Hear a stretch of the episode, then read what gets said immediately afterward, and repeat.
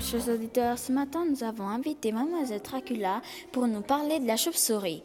Bonjour, comme ça vous allez nous expliquer la chauve-souris Oui, exact. Si ça vous dérange pas, on peut commencer D'accord, bon, alors comment est son aspect La chauve-souris est généralement petite, mais quand elle déploie ses ailes, elle peut faire 2 mètres d'envergure. Waouh Oui, c'est vrai qu'à voir, c'est spectaculaire, mais son déplacement est pas mal aussi. Ben alors, elle se déplace comment Souvent on dit qu'elle vole, mais peu de personnes savent qu'elle peut se déplacer en rampant. J'avoue, même moi je ne savais pas. Je coupe un peu le sujet, mais il y a une question que j'aimerais poser. Allez-y, je suis là pour ça. En fait, pourquoi aimez-vous cet animal Ben, je pense qu'en tant que vampire, elle fait partie de ma famille. Mais sinon, je suis admirative car elle a une belle particularité. Vous pouvez nous di- donner des détails sur sa particularité Ok, alors la première, c'est que c'est une superstar.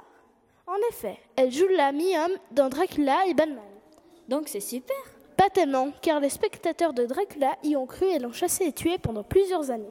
Oh, mais c'est ceux qui ont vu Batman ont cru qu'elle avait des super pouvoirs. Mais c'est vrai, évidemment pas des super couteaux, mais elle peut capter des ondes pour savoir si elle fonce dans un mur ou s'il y a une proie devant son nez. Pas mal, non Un grand merci à Mademoiselle Dracula pour ses réponses et merci à vos chers auditeurs. Je vous souhaite une bonne fin de journée. Au revoir.